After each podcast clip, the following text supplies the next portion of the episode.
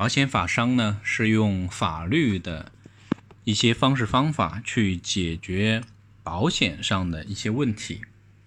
保险法商对于我们的从业人员来讲的话是比较关键的，尤其是现在复杂的一个客户的情况，需要我们学习更多的东西去帮助客户梳理自身的需求，解决自身的问题。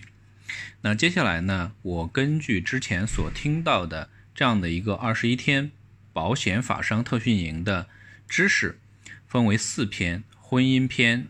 传承篇、税务篇和债务篇，来一一给大家做一个分享。那主要是我学习的一个输出，希望呢对大家有所帮助。作为开篇呢，也是做这样的一个说明。如果说有同行的朋友想要去做一些交流或做一些学习的话，可以添加我的微信幺三九五八零九幺九零六。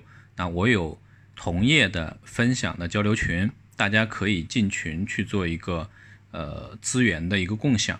当然，如果说有客户有这方面的困扰或有一些问题想要咨询的话，也欢迎添加我的微信幺三九五八零九幺九零六。那接下来呢，我们会分四篇的这样的一个主题来一一呢给大家以实际案例的方式去做一个法商的讲解。